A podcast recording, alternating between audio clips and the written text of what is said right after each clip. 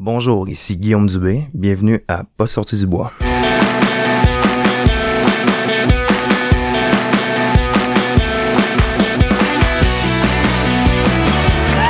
messieurs, votre gagnant du 110 km! Si tu commences à te sentir bien en courant un ultramarathon, fais-toi-en pas, ça va passer. grand champion du 125 km. Bar protéiné, bar caféiné, gaufre, drink mix, poudre protéinée, la gamme de produits NAC s'en vient tellement complète qu'avec ça, ben, t'as un arsenal complet pour ton prochain grand défi. Puis surtout pour avant, pendant, puis après les entraînements qui vont t'amener jusque-là. Tout ça, ça se trouve à un seul endroit sur le nacbar.com. Puis parce que NAC est un partenaire du podcast, il t'offre 15% de rabais sur ta première commande en ligne. Tu vas sur leur site web, tu remplis ton panier, puis tant qu'à être là, tu visites la section de l'équipement, puis tu choisis du Trail Swag, puis rendu au moment de payer, tu rentres le code promo pas sorti du bois.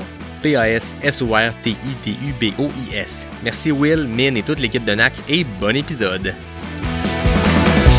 Ouais, ben, on n'est pas sorti du bois, hein?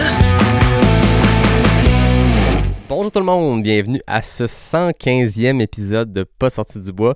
Aujourd'hui, je suis avec un gars qui, qui fait ça depuis longtemps, qui a de l'expérience, qui revient tout juste de l'UTMB. Euh, contrairement à Martin Dagenet, on n'a pas nos vestes, là, on est pas jusque-là une deuxième fois dans l'épisode, mais euh, Guillaume Dubé, bienvenue à Pas sorti du bois. Merci. Merci beaucoup d'être là. Euh, merci de me donner l'opportunité. Puis je- pour moi, c'est un privilège de partager ce moment-là avec toi. là. Ben écoute, c'est un privilège partagé. Euh, on, on se connaît pas, on n'est pas, euh, on n'est pas des amis dans la vie. Ça fait, fait pas longtemps qu'on se connaît, mais je sens qu'on on se croise, on s'est croisé quelques fois cet été. Puis euh, on a jasé un peu après le, le QMT qu'on a terminé, je pense à quelques secondes l'un de l'autre, sans jamais s'être croisé de tout le parcours. Puis euh, j'ai tout de suite senti, j'aime beaucoup ta vibe. Je pense que t'es quelqu'un qui est posé. Puis tu me disais avant qu'on enregistre que t'es un peu gêné et tout, mais tu pas sorti du bois. Le but c'est d'aller rencontrer des gens, puis on jase à la bonne franquette. Y a pas, je cherche pas des gens extravertis qui vont donner un show. Le monde veut juste t'entendre. Puis je suis convaincu que ce que tu vas raconter va être intéressant parce que t'as, t'as un parcours vraiment intéressant.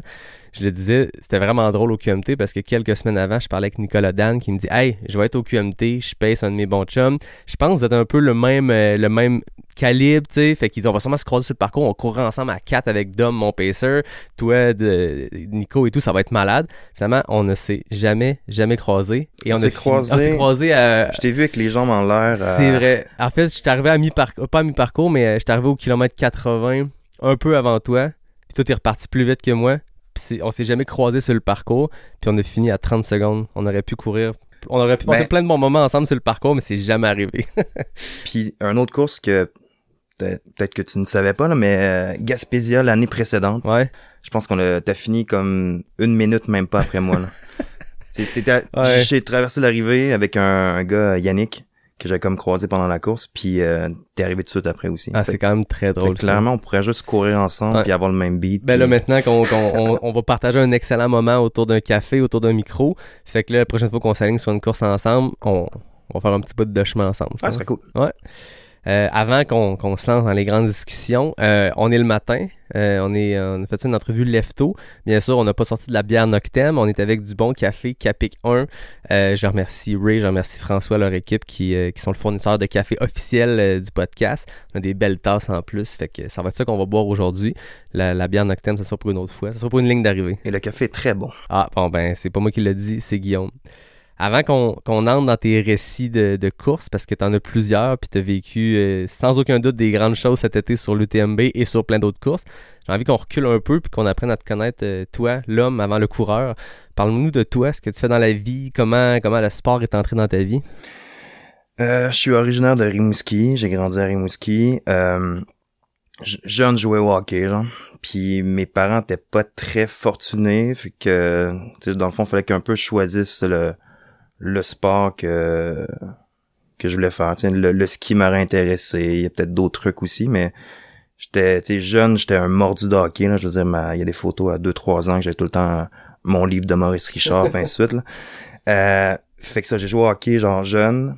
Euh, j'ai déménagé à Montréal pour le travail. Puis j'avais arrêté de faire du sport, genre, puis je me faisais juste courir une fois de temps en temps pour euh, me donner bonne conscience parce que je fêtais beaucoup, puis ainsi de suite. là. Puis, euh, tu sais, à un moment donné, j'ai recommencé à jouer au hockey à, à Montréal. Ça, je me suis mis à la course. Puis, euh, tu sais, j'avais fait un demi-marathon, genre pas de monde, tu sais, euh, un peu tout croche, là.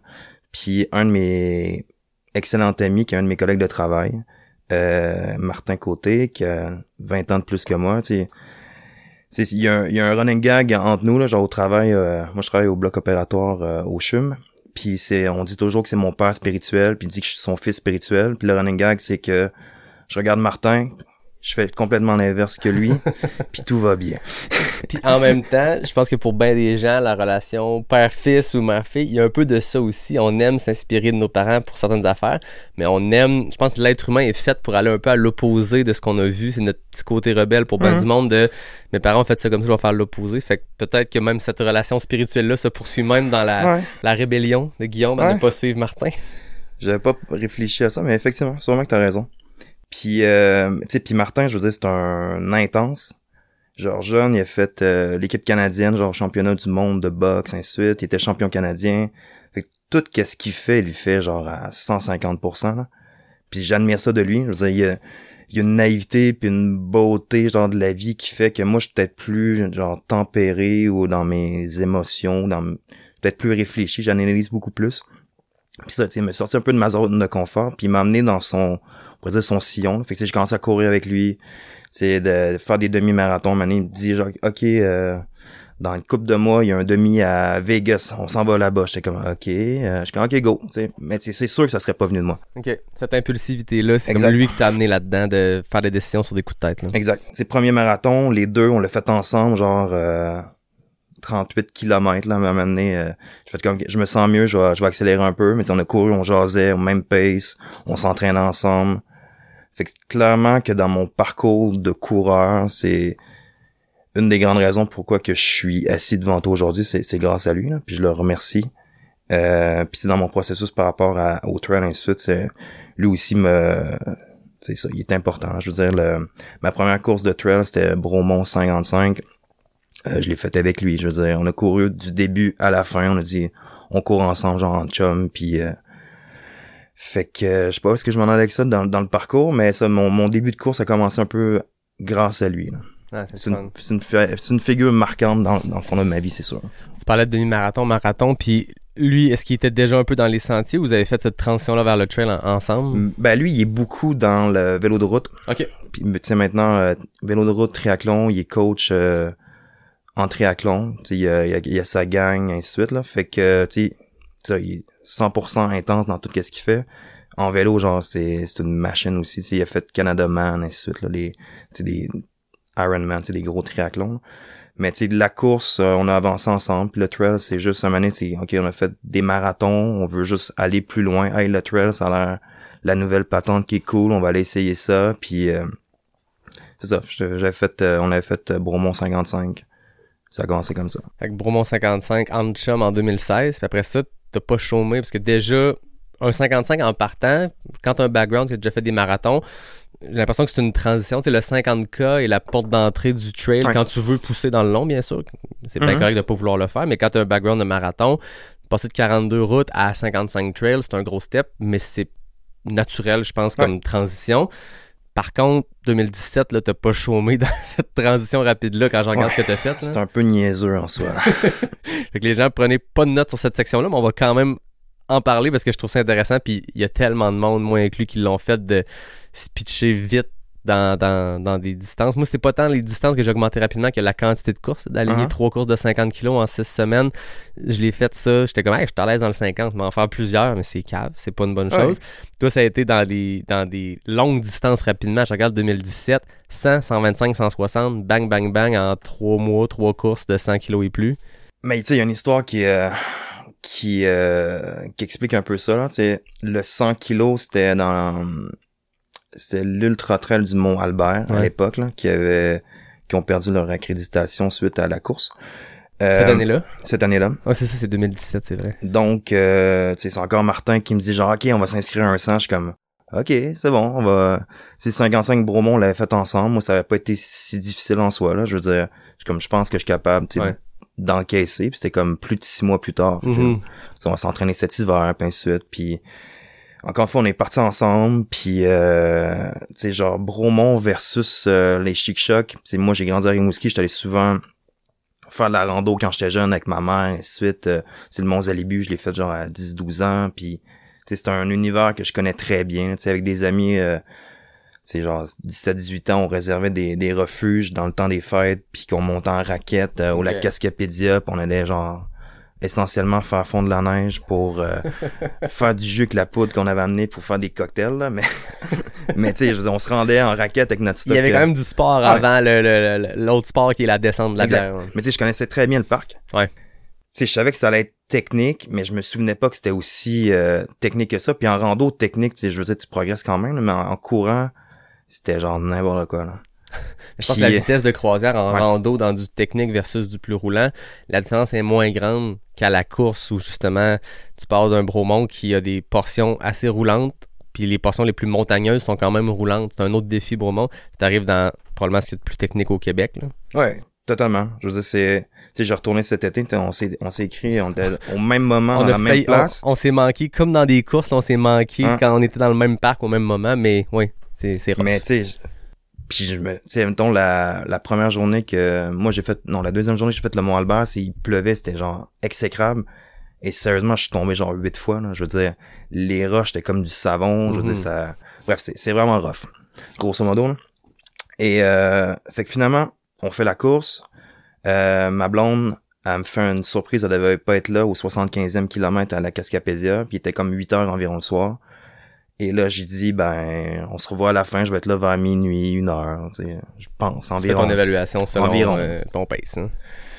Sauf que là, en montant sur le Mont Albert, mais là, il y a une tempête qui se lève, puis euh, finalement, tu sais, faire ça vite, là, tu sais, rafale de vent à 90-100 km heure, brouillard, grêle, j'étais en short avec mon coupe-vent, je veux dire, on gelait, on voyait absolument rien où est-ce qu'on allait, puis tu sais, quand on parle d'équipement obligatoire, quoi que ce soit, tu sais, moi, j'étais comme, c'est des batteries d'extra, genre, pourquoi? C'est ma, ma, lampe, ma lampe Black Diamond à l'époque, ça prenait trois batteries euh, 3A.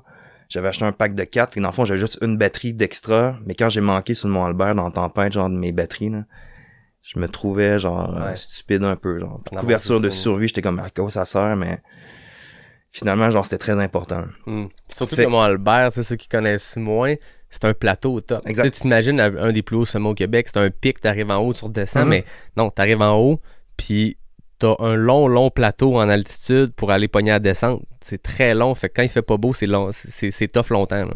Fait que tu sais, mon père spirituel était blessé, il avait mal aux pieds, ainsi de suite, puis il y a des lunettes, il, genre, il pleuvait, fait qu'il voyait absolument rien. Fait que tu sais, en gros, on arrivait à un, un drapeau, puis il y en avait qui étaient même partis au vent parce qu'à cause des rafales de vent. Fait que là, je le laissais un drapeau, j'avançais à l'aveugle, tu sais, en gauche-droite, de, sur le plateau, trouver le prochain flag. Je venais le rechercher, on avançait, on progressait genre de drapeau en drapeau. Puis un moment donné, on a vu des lampes au loin, genre arriver, puis j'étais comme, ok, il annule la course, hein, je veux dire, c'est, Ouais. c'est trop... euh, Finalement, tu sais, on avait, sur le plateau, on est revenu sur nos pas sans s'en rendre compte. Fait que là, à des flags, mais... Ouais, mais à un moment donné, j'ai sûrement repris le même Ouais. flag en cherchant. Et euh, fait que là, à 6, on a été capable de traverser le plateau. Fait que tu sais, j'ai fini la course en 24 heures. Mais tu sais, j'ai fini la course, puis j'avais pas le sentiment... Tu sais, je veux dire, j'ai eu peur. Euh, honnêtement, on a eu peur pour notre vie d'une certaine façon, là, mais tu sais, j'avais pas le sentiment que je m'étais dépassé dans mes capacités physiques ou le Ouais. challenge sportif, quoi que ce soit. Puis, tu sais, un mois et demi plus tard, deux mois, il y avait Arikana. Puis, suis comme, ok, oh, tu sais, je veux dire, je me suis entraîné pour un 100, je l'ai fait. J'ai fait 24 heures de course, je suis capable de faire euh, Arikana. Fait que là, je, je pars la course, ainsi de suite, je m'en vais là-bas tout seul. Ma blonde elle était pris pour le travail à Montréal. Euh, finalement, tu sais, je complète la course, ainsi de suite. Mais pendant la course, je parlais avec du monde. Puis là, il y en a qui me parlaient des points ITRA. Puis je savais pas c'était quoi. Puis là, ils me disaient genre, ah, tu peux aller faire l'UTMB puis Winster State. Je savais absolument pas c'était quoi, là. Je veux dire... Pendant la course, t'apprenais ça? Ouais, moi j'allais juste là genre pour courir Ah puis genre me challenger en soi là. Fait que là après la course, j'arrive, je reviens à Montréal puis tu sais je regarde sur YouTube genre les vidéos, t'avais les vidéos du Mont Blanc avec Nike là, les Mhm. Cette vidéo-là est avec ma- épique, là. Zach Miller ainsi de suite là. Fait que là je suis comme oh my god, man, ça a l'air incroyable. Je suis comme OK, il me manque 5 à l'époque ça prenait 15 points en trois courses. C'est ça. Ça- Le- Le système a changé. On peut l'expliquer juste pour ceux qui connaissent moins, mais à l'époque, euh, jadis naguère, quand c'était pas l'UTMB World Series, fa- tu sais, les points, mettons les courses qualificatives au Québec avaient à peu près toutes des points. Puis un 100 000 était 5 ou 6 points selon le degré de montagne. Un QMT 50 était un 3 points versus d'autres 50 moins montagneux, c'était 2 points. Puis pour se qualifier, par exemple pour l'UTMB, à l'époque, quand tu regardais ça en 2017, ça te prenait 15 points en trois courses. Fait que faut que ça, Ouais. faut que tu fasses trois courses de 5 points ou une qui a 6 mais une autre qui a 4. Mais ça t'oblige à faire, grosso modo, trois courses de 100 kilos et plus en une seule saison. Puis eux, c'était leur façon de, de savoir que tu étais prêt. Puis après ça, on diminue un peu puis c'est devenu deux courses 10 points Sur deux ans, sur deux ans. Fait C'est ça qui était plus logique en soi. Exactement, parce que trois courses, 15 points dans la même saison, c'est ardu, mais le système a changé en cours de route. Mais toi, 2017, tu vois l'UTMB, tu dis je veux faire ça, ça te prend trois courses, 15 points. Ouais. Fait que là, je regarde les vidéos, je suis comme, OK, je veux faire ça. Ouais. Euh, puis je suis comme, tu sais, je lis les, les règlements, quoi que ce soit. Fait que là, je- au Québec ou genre au stage de de la, la côte Est, la course qui me donnait 5 points avant le 31 décembre pour closer l'année. Fait que je fasse une course. Fait que là, je vois Bromont 160, j'ai comme 6 points, comme parfait, on va faire ça. Puis, tu sais, puis j'avais une belle naïveté. Je respectais pas, tu sais, la, la, la patente ou, tu sais, la course en soi, là, je veux dire. Puis pendant longtemps, j'ai pris pour acquis que, tu sais, je faisais les courses, j'avais jamais de DNF, puis je, je finissais toujours. Je respectais pas tant la, tu sais, c'était comme acquis. Je, par- je partais le matin, puis je savais que j'allais finir. Ouais, c'est comme une certitude. pas- Puis c'est pas, c'est pas ça, genre. Mm. Mais bref, c'est ça, fait que ça finit que j'ai enchaîné, j'ai fini Bromont 160. Je me suis inscrit au tirage au sort, j'ai pas été tiré. Euh, j'ai pas été tiré la deuxième année. J'étais comme, là, j'étais vraiment déçu. J'étais quasiment sûr, tu sais, avec les pourcentages, j'ai comme 75% des chances d'être tiré. Oui, la deuxième fois. J'ai pas été tiré. La troisième année, c'était le COVID, ça a été annulé. Euh, puis là, tu sais, un peu comme dans ta situation, j'ai décidé de la prendre la deuxième année, travaillant dans le milieu médical. À l'époque, quand on devait prendre la, la décision, on parlait genre de confinement, quoi que ce soit. J'étais comme, même s'ils font la course, je veux pas le faire avec un masque ou... Ouais. On Ou savait quoi. pas, tu sais, fallait Exact. prendre la décision en janvier pour la course qui était au mois d'août. Puis on parle de janvier 2021. On est dans la deuxième, deuxième vague, je pense, troisième vague. C'est des contraintes euh, pire que pire. Tu sais, C'était pire Mhm. qu'au début de la pandémie. Là. Ben, pire dans le sens que c'était plus contraignant encore. Le masque à l'intérieur. euh, on, on était dans un temps des fêtes où on voyait pas nos familles. Mhm. Puis là, il faut que tu prennes la décision. Est-ce qu'au mois d'août, je vais aller me pitcher dans un avion, traverser l'Atlantique? En ce moment, c'est quasiment absurde parce qu'on sait que voyager, ça se fait bien en ce Mhm. moment. Mais recule d'il y a un, un an et demi, deux ans, on peut pas concevoir que ça allait être simple de se rendre en voyage là-bas. Puis après ça, comme tu dis, tu travailles en santé. Je suppose qu'il y avait aussi le. Ben, sais, mon employeur nous permettait pas. Ouais. Il nous disait que dans le fond, si on venait puis qu'on attrapait la COVID, c'était à nos frais, l'isolement. Puis tu sais, je me disais, si je travaillerais en télétravail, quoi que ce soit, ok, fine, mais je veux dire, moi, il faut que je sois genre en salle d'opération, à faire de l'imagerie pour des patients, quoi que ce soit, je peux pas faire ça à la maison. Fait Non, que, c'est ça. Fait que j'étais comme, tu sais, le choix est facile. Ouais, c'est comme- sage. C'est ça. Mm. Fait que là, tout avait été pigé, dans le fond, en janvier 2020. Ouais. Édition annulée, reporté, reporté. Entre-temps, on, on, on a jumpé vite, mais t'as refait du QMT 100, Aricana 125, Bromont Ouais. 160. Tu l'as fini plusieurs fois. Deux fois 160, abandonné deux fois.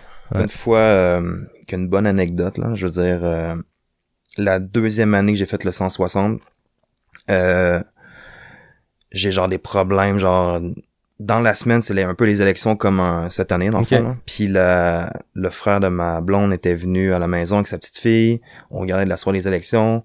La petite fille vomit. J'ai su le vomi, quoi que ce soit, avec euh, vu qu'elle était malade. Et euh, dans la semaine, je file pas de temps, mais c'est correct. C'est sûrement que j'aurais combattu le virus, pas faire un 160, mais tu sais, en commençant à courir, je le file pas bien. Premier ravito à P5, je dis à ma blonde, je le sens pas, genre, je, je me sens bizarre. Puis genre, peu de temps après, là, je me suis avoir la diarrhée, genre, dans, dans le bois, là. Je veux dire, j'ai comme trois, quatre fois avant, trois fois avant d'arriver au lac Guel. Puis là, la gueule, j'étais genre vert, ça allait pas, je filais pas, puis ainsi de suite.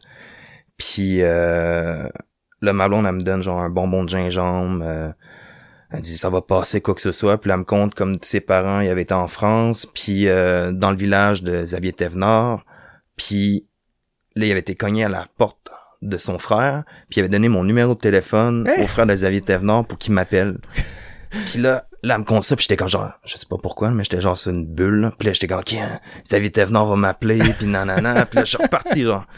Mais, Motivé par Jean-Marie et Xavier Thévenard, c'est malade. ouais. Puis ça finit que Ils t'ont dit appelé? jamais.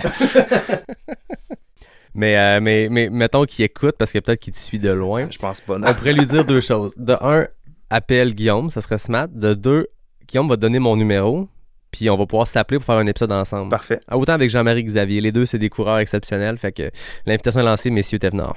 Fait que, tu sais, malade, genre diarrhée, ça va pas, tu sais, je me déshydrate par la force des choses, mais genre, je suis sur une ballonne, là. J'étais euh, chez Bob, dans la deuxième, Deuxième portion. j'étais rendu quatrième. OK. Ce qui n'est, genre, zéro ma place. Puis là, tu sais, Chris, t'as- vraiment pogné une bulle parce Ouais, que c'est- quatrième à Bromont. euh, Euh, pendant genre, je sais pas, des heures, je suis comme, hey, Xavier Tavon va m'appeler. Puis j'étais comme, mais qu'est-ce que je vais lui dire? J'ai rien à lui dire, je le connais pas. Puis genre, ça, ça roulait, mais genre, je sais pas, c'était la bulle Xavier Thévenard. Des fois, on a, on a des réflexes, tu sais, tu, le racontes là, puis les gens l'écoutent, puis c'est un peu absurde tout ça. Ouais. Mais quand t'es dedans, je comprends tout à fait le type d'état. Des fois, il y a- on a des bulles qui n'ont aucun sens. Il y a rien de, de rationnel là-dedans. Mais si ça t'a permis d'avancer pendant, là, on parle de la gay là, chez Mhm. Bob, c'est genre 40 kilos de temps, tant mieux. Puis comme tu dis, il y a- tu sais, le mot est, est bon, genre, il y a rien de rationnel. Je veux dire, on en parlait un peu tantôt, tu sais, euh, avant.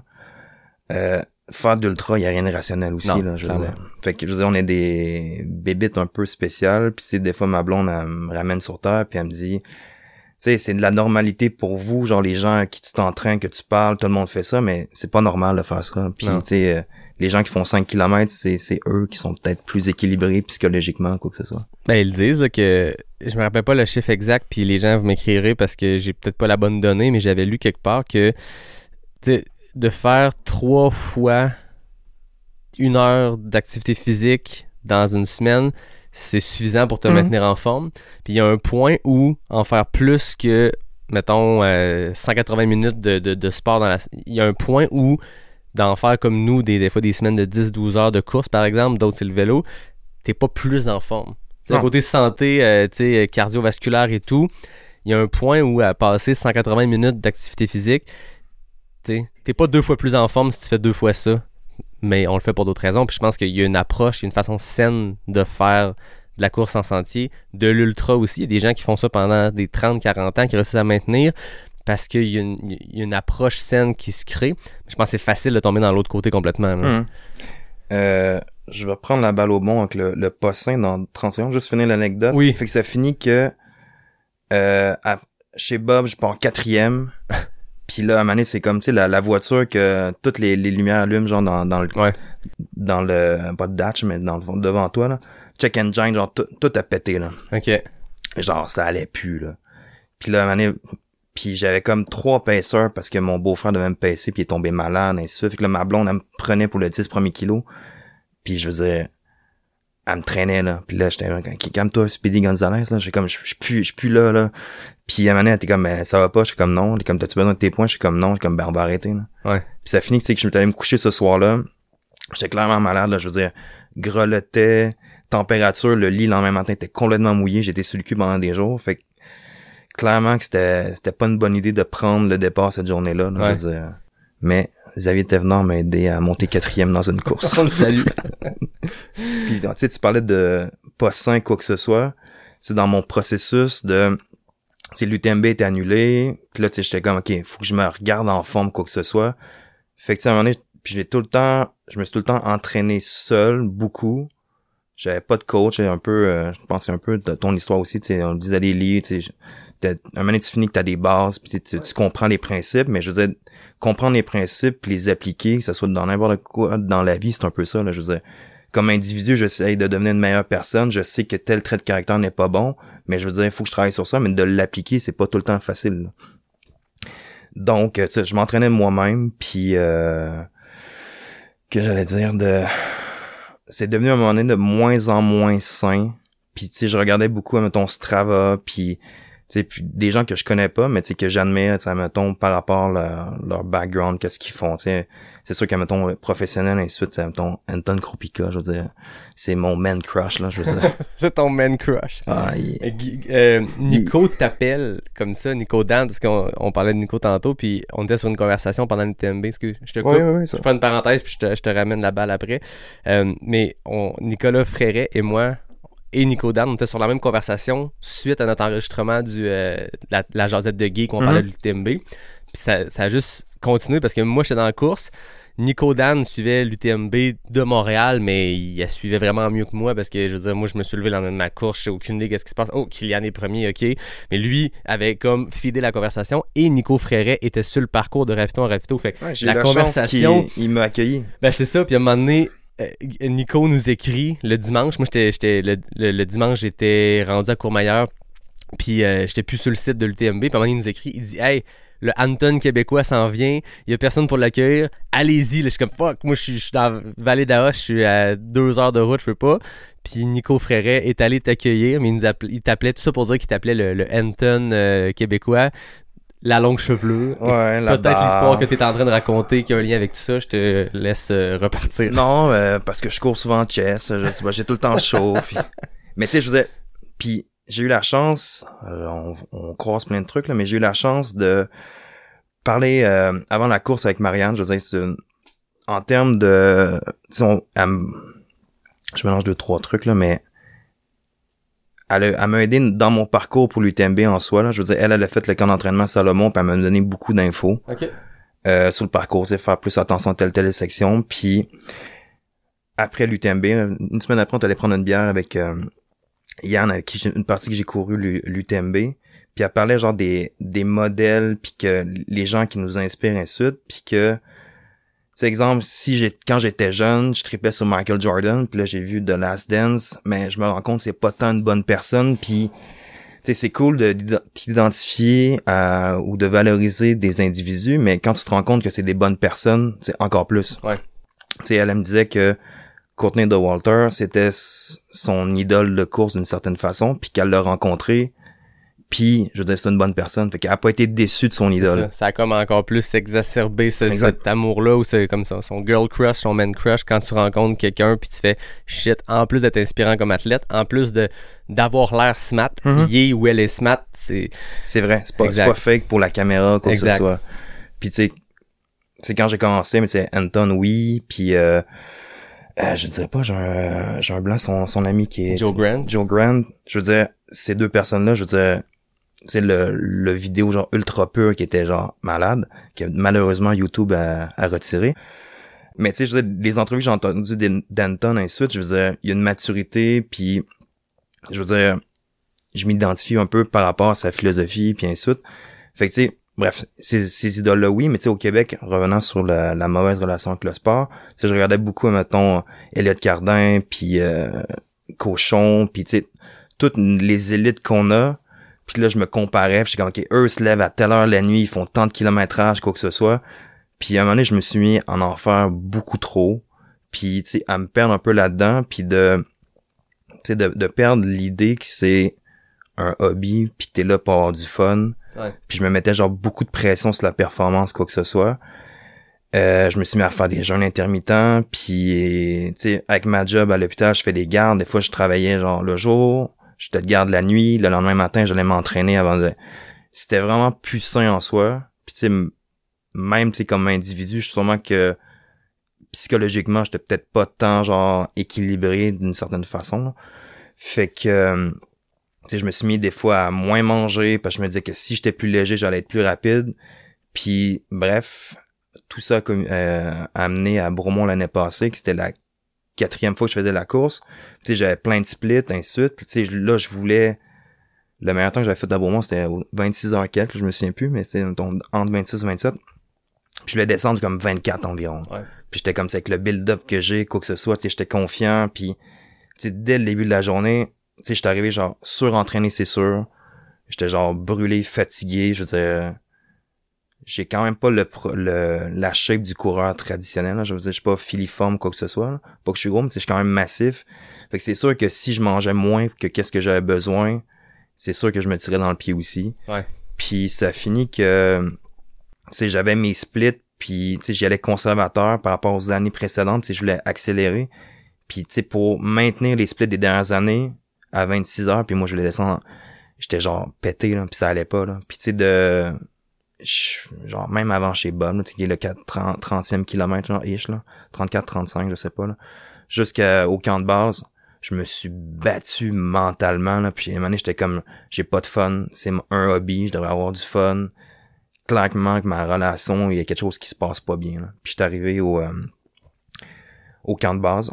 Puis là, il y avait comme ma blonde, il y avait Martin, mon père spirituel, puis il y avait Nico Dan, Nick, mon excellent chum aussi. Puis là, j'ai genre j'ai dit genre j'arrête je suis comme mentalement genre je suis toasté puis je pense que si je continue, il y a peut-être quelque chose qui va se briser que ça va devenir comme une mauvaise relation par rapport au sport puis ça se pourrait qu'il y ait quelque chose qui se brise puis que peut-être j'y revienne pas quoi que ce soit. Comme c'est comme trop dangereux, je m'avance pas là.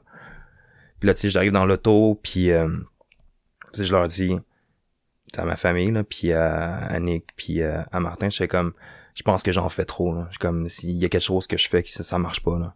Puis les deux, ils m'ont dit, ben, tu sais, ça fait longtemps qu'on s'en parle, puis tu sais, t'es, un grand garçon, on te laisse faire, mais clairement que qu'est-ce que tu fais, genre, ça marche pas. Tu sais, de la, tu sais, de faire du volume pour faire du volume, tu sais, j'étais plus dans les trucs spécifiques, dans la, des trucs logiques.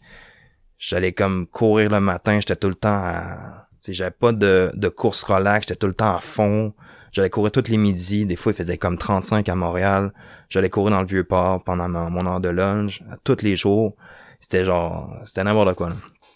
puis euh, tu sais j'ai pris du temps pour décanter tout ça puis euh, tu sais réaliser que j'avais comme un problème puis tu sais en soi tu j'ai demandé de l'aide à, à, mes chums puis tu sais mettons j'ai demandé à Nick qui m'aide dans mes plans d'entraînement quoi que ce soit puis tu sais ça m'a amené un un détachement par rapport à ma relation avec le sport c'est comme si je mettais d'une certaine façon la responsabilité sur lui mais tu sais j'y fais totalement confiance parce que toi, Nick et Nicolas de Distance Plus, vous êtes les, plus grands geeks de la course au Québec. Puis tu sais, Nick, tu je le connais, je veux dire, nos blondes sont découragées. On se texte plus, lui puis moi, dans une journée qu'on texte nos blondes et vice-versa.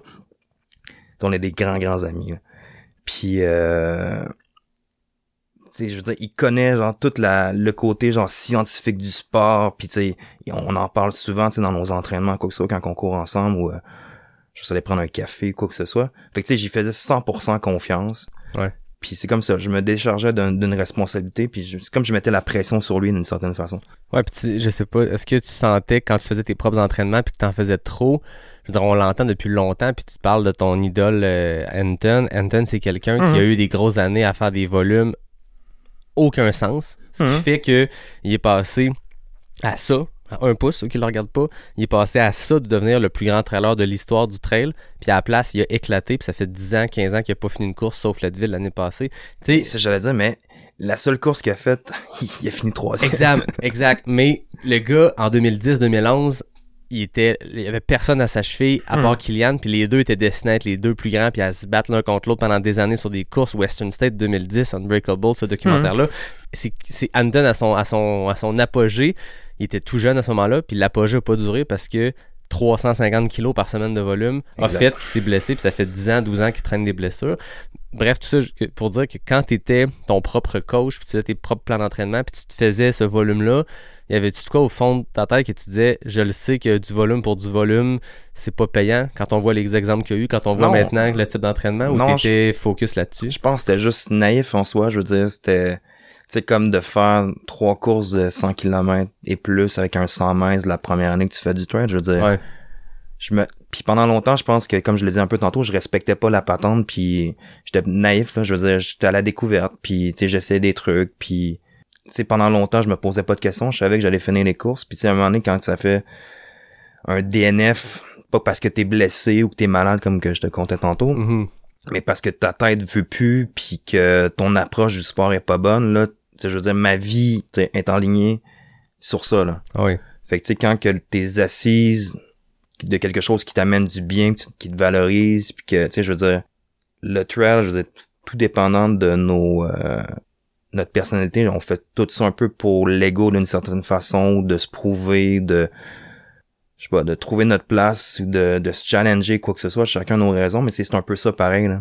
On enligne tout en fonction de ça Ouais, exact. T'sais, on met tout pour que ça fonctionne. Puis là, quand tu te rends compte que ça fonctionne pas, ben c'est déstabilisant en soi. Là. Je veux dire, ça, Mm. ça fait peur. Puis tu dis euh, ça fonctionne pour pour que ça fonctionne, mais qu'est-ce qui doit fonctionner? C'est là qu'il y a aussi la question parce que il il y a le bout de dire je veux faire des finishes. Puis tu sais moi la motivation qui vient encore de faire des courses, c'est que j'aime ça ce processus là. puis le finish. Je fais pas ça pour compétitionner, je compétitionne pas, je suis dans le mid-pack. Mais Ben, le finish est tu, un... tu compétitionnes avec toi quand même. Oui, exact. Mais c'est ça. Des fois, le monde pense, ah, vous faites des courses, donc vous compétitionnez avec d'autres mondes, mais c'est dur à expliquer pour des, des, des moldus qui sont moins dans le trail. Mais ça reste que le, le ça fonctionne que tu dis, faut savoir c'est quoi qu'on veut qu'il fonctionne. C'est avoir du plaisir au quotidien Exact. ou c'est de faire des finishes puis de faire des top 10, 20, peu importe c'est quoi l'objectif. Puis je t'écoute puis j'ai l'impression que tes deux DNF à Bromont ont deux histoires complètement différentes. Mhm. Un, c'est un arrêt physique. Que, je dire, Mhm. tu te remets pas en question, je pense, sur ta pratique du sport quand tu as un DNF physique, que ce soit une Exact. blessure, que ce soit, dans ton cas, une gastro, je sais pas. Par contre, un DNF mental, à un moment où tu devais arriver le plus près que jamais, puis tu essaies de suivre tes splits qui sont plus lents que ton objectif, puis tu pas capable de le faire, tu te dis, je suis à mon meilleur selon mon entraînement de l'été, mon plus gros volume, puis là, je, je fight pour essayer juste de garder un pace qui devrait être confortable.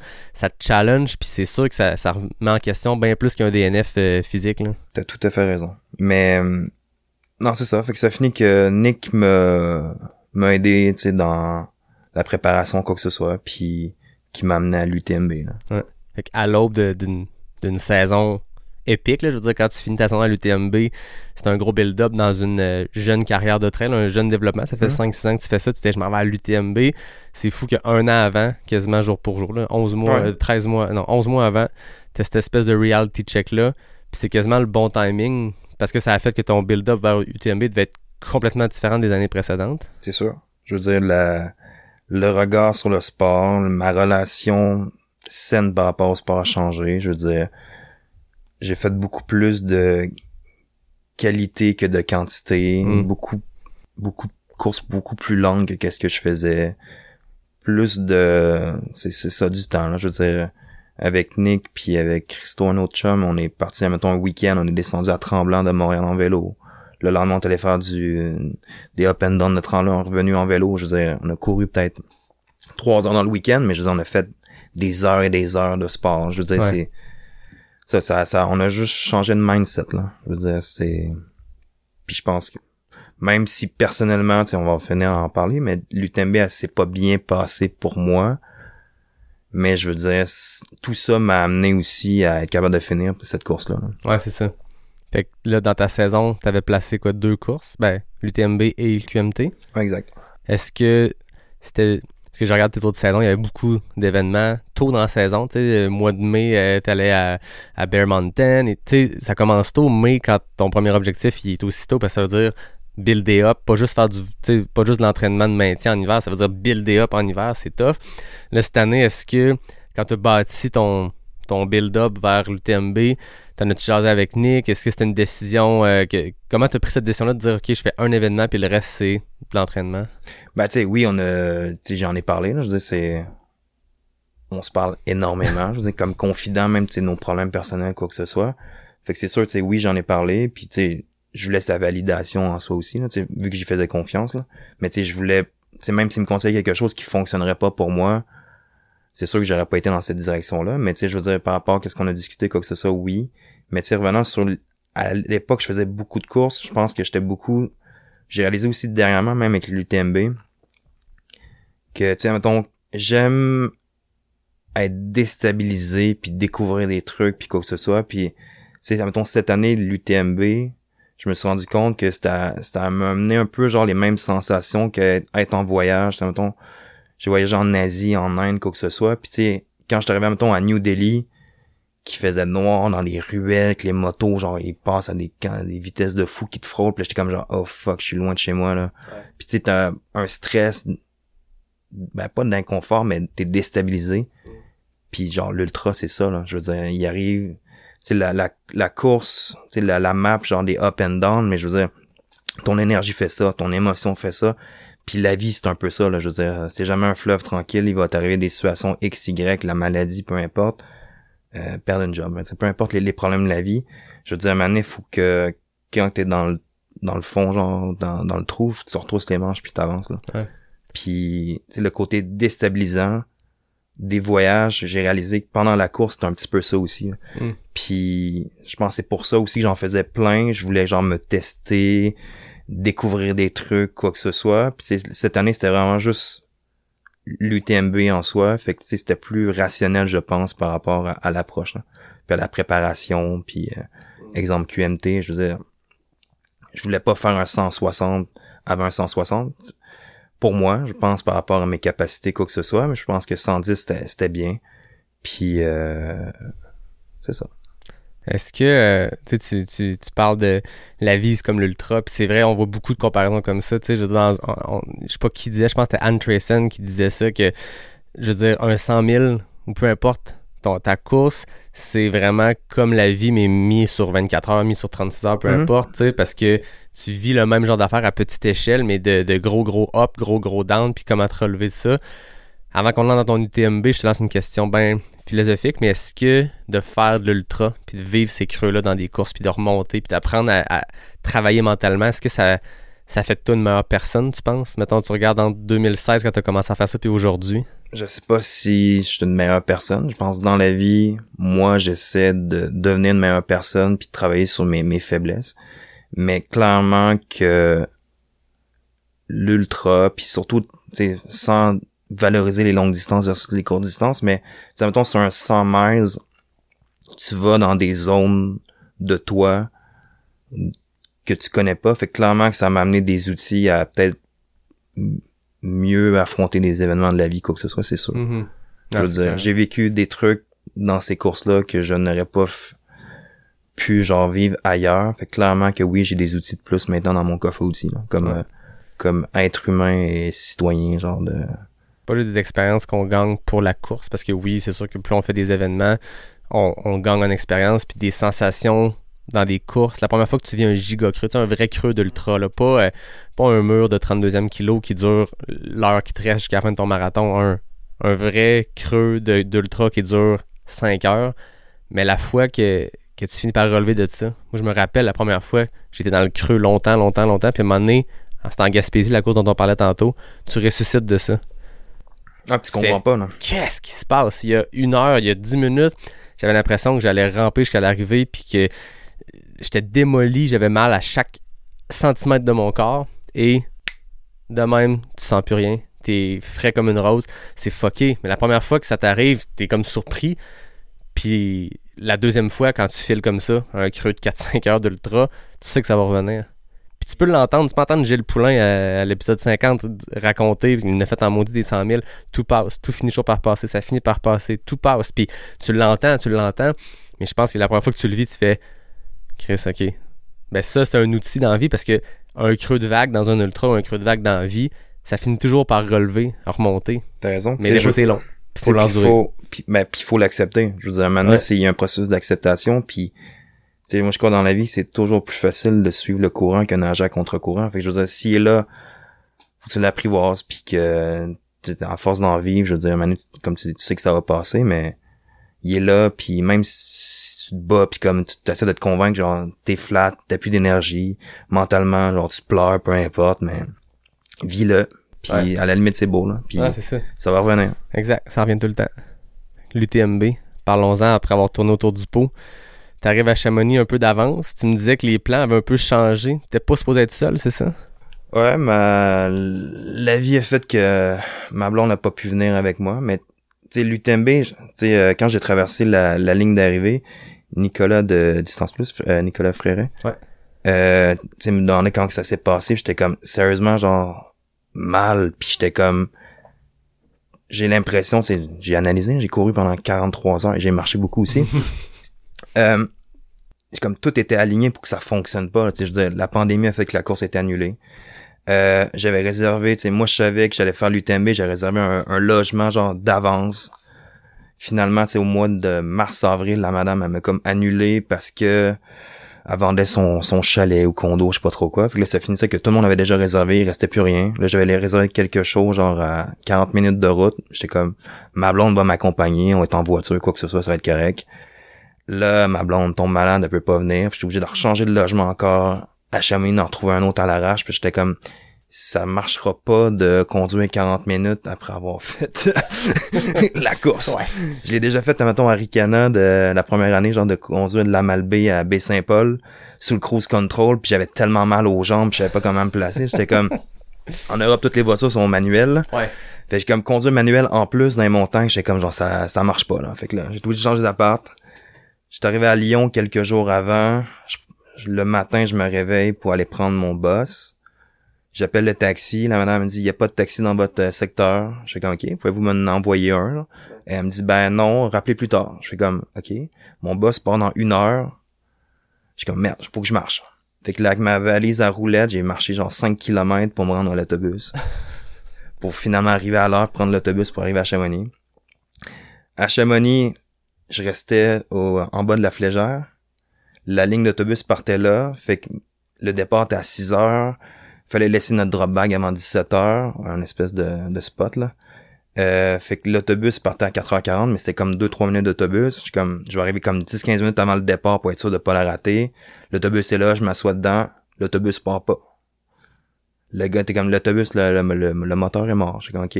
Je me suis mis à faire du pouce dans Chamonix pour être capable d'aller porter mon drop bag avant que la course commence. Pendant la course, j'avais mon sel, puis j'avais fait un groupe genre WhatsApp avec tous mes amis, collègues de travail, famille, puis, puis je les écrivais quoi que ce soit. Tu sais, puis avant la- départ de la course, j'envoyais des vidéos, quoi que ce soit. Puis, puis ça, ça, ça a beaucoup aidé, genre, d'avoir une, une vibe, puis euh, je me sentais genre supporté en soi, Ouais. là. Vu qu'en plus, j'étais tout seul là-bas. Mais pendant la course, mon sel, je sais pas, il a pris des photos, genre, en appuyant dans, dans le sac, là. J'ai fait une vidéo de 1h08. Fait que euh, mon sel était mort. Fait que ça, tout, tout faisait que ça, Ouais. ça marchait pas, là. Puis à un moment donné, j'ai réussi avec euh, Yann, sa blonde, elle m'a passé un fil d'iPhone à Courmayeur, je chargeais mon sel, j'avais comme 10-15%. Mais là, je le fermais tout le temps. Ouais. Puis quand j'avais un ravito, je, je l'ouvrais. Puis j'avais pas de réseau, fait que genre je le refermais, mais sûrement que ça, ça, ça tournait pas assez longtemps pour capter les réseaux. Ouais, c'est ça. Mais bref, il y a rien qui fonctionnait. Là. Quand je suis arrivé à la fin, j'étais comme oh my god, j'y crois pas là. T'as comme vécu pas juste une course, t'as vécu une aventure complète. Ouais. euh, Fait que tu sais, les, je pense que les, les as étaient alignés pour que ça soit compliqué. Là. Ouais. Puis dans la course, mettons, euh, tu, tu cours pour aller porter ton drop bag. Là, t'es sur la ligne de départ. Ça reste que c'est la ligne de départ la plus mythique. Tu disais tantôt que t'avais été convaincu ou t'es devenu Ouais. euh, euh, fan de l'UTMB avec cette course, euh, ce- cette vidéo-là de l'équipe Nike. Puis tu cette vidéo-là fait tomber en amour avec la course. Là, t'es à la ligne de départ la plus mythique du trail mondial. C'est Chamonix de 2500 coureurs, de Ludovic Collet qui crie dans le micro, qui craint le monde. La musique part. Comment tu te sentais à ce moment-là, côté état d'esprit?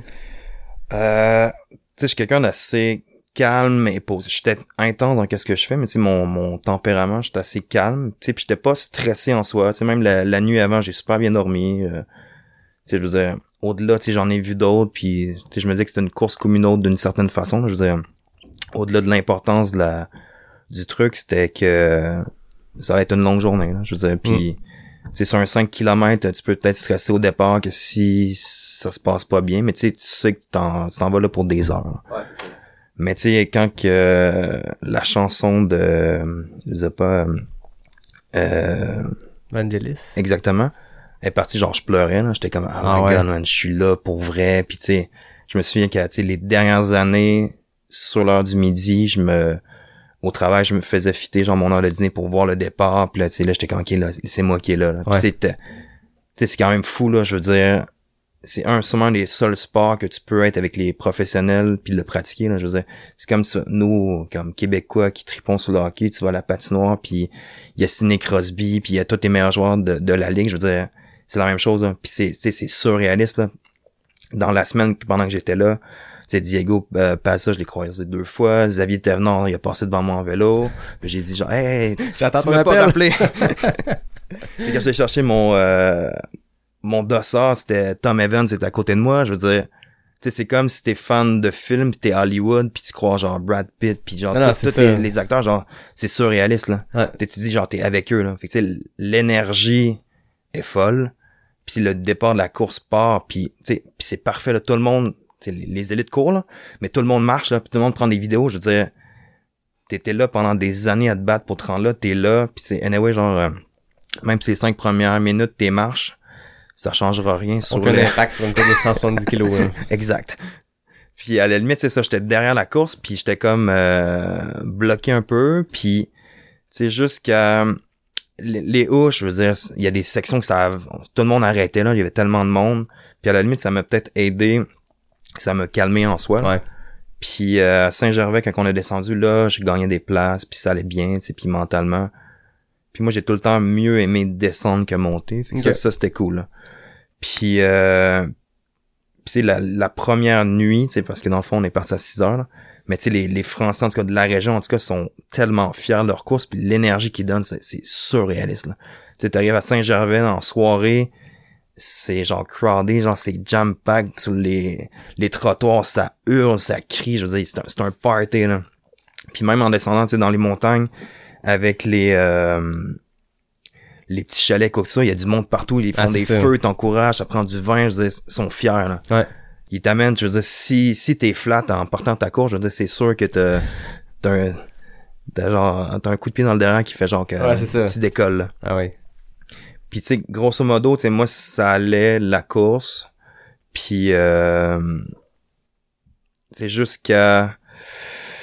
Euh, tu sais, les montées, je les ai trouvées quand même dures en soi que... Longue. Ben longues, c'est ça. Tu sais, je veux dire, tu pognes ton billet, puis t'avances tranquillement, puis ainsi de suite. Puis, mais tu sais, la première nuit, ça allait. Puis moi, j'étais dans ma tête sur mes temps, mettons, au Québec, si j'étais capable de juxtaposer, genre, par rapport à la à l'UTMB, tu sais, je visais environ 35 heures. Ok. Puis je, je pensais sincèrement que si je gardais faire Bromont en 26 heures quelques, 9 heures de plus pour faire essentiellement genre 8 km puis 3000 mètres, c'était quand même, c'était pas genre euh, coquille de ma part puis genre surréaliste là. Non, puis s'il y a bien une course au Québec qui, je veux pas les comparer, mais tu sais, qui se, qui s'y rapproche en termes de type de parcours. Mhm. Je compare Ah oui. la butte à Bromont puis le Mont Blanc, mais ça reste que ça ressemble un peu plus à ça. Bromont, c'est peut-être la course québécoise qui est la plus près parce que c'est la plus montagneuse. Elle a 7000 mètres sur un 100 000.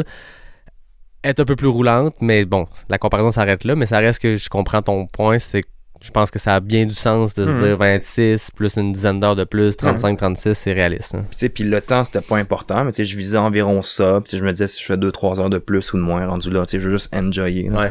profiter de la du fait d'être là. Puis tu sais, l- la première nuit ça allait, mais tu sais l'alimentation, tu sais, quand j'évalue euh, post-course là, puis de décanter un peu toutes le- les émotions, puis l'UTMB en soi, l'alimentation est un enjeu pour moi du sens que tu sais d'habitude j'ai un crew, ma blonde est là, puis tu sais j'ai mes habitudes, mettons je mange beaucoup de purée, puis des sandwichs pas de croûte puis quoi que ce soit. Puis là tu sais là c'était des euh, charcuteries le fromage ainsi de suite.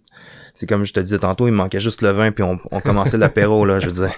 Mais tu sais c'est correct. Je veux dire pour eux ça fonctionne puis ils ont l'habitude puis sûrement qu'il y en a qui viendraient ici puis manger genre des pretzels puis des chips puis des M&M sûrement qu'ils diraient genre Qu'est-ce qui ça se a passe pas ici, ça a pas rapport Ouais. mais tu sais, moi, ça marchait pas. Fait que là, je roulais ces pommes dans les ravitaux, puis des petits bouillons, puis des biscuits soda, là, en Ouais. gros. là. Fait que tu sais, quand je suis arrivé à Courmayeur, tu sais, j'avais séparé ma course 15 heures première partie, 20 heures environ deuxième partie, puis je suis arrivé à 15h15. J'étais comme, ok, ça va. Ouais. Puis tu sais, puis Nick m'avait dit, lui, Nick a fait, sûrement tout le monde le sait, qu'il a fait le, le Tour des gens l'année passée. Puis la section italienne, il l'avait fait. Puis il m'a dit, c'est sur Courmayeur, quand tu descends, c'est violent, genre la descente. Tu sais, vas-y, relax, ça sert à rien de t'exploser les quads. Fait que je descendais hein? relax, ainsi de suite. Puis, tu sais, je suis arrivé dans les temps que je pensais, tu sais, dans, dans la fenêtre.